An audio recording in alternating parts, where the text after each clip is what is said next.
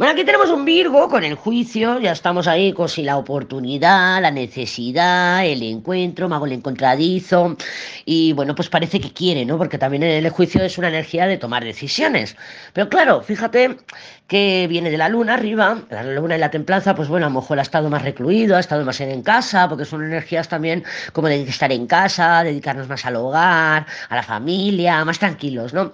Y pero al otro lado tiene los enamorados con el Papa, que sí que nos estarían hablando de algún tipo de compromiso, porque los enamorados cuando le sigue el Papa, si nos dicen, oye, pues mira, me voy a mojar y me voy a mojar por esta opción, pero claro, luego tiene la papisa o la muerte y la papisa, entonces yo veo aquí a lo mejor un miedo al compromiso, lo que pasa que no lo está vendiendo así, es como que te hace creer, hay una luna cerca, te hace creer, es un engaño, un autoengaño, igual se lo cree el mismo también, pero hay como te hace creer que sí, que quiere. Recuerda que los Virgo, los hombres Virgo, son conquistadores natos, ¿eh? O sea, no deja de estar regido por Mercurio, y Mercurio es un traposillo, es el jugaditas. Entonces, los, los hombres Virgo que yo conozco conquistan de puta madre, pero luego se les cruzan los cables y no saben ni por dónde pillarlos. Y entonces hay un miedo al compromiso. No por nada, no por nada, eh, estadísticamente hablando.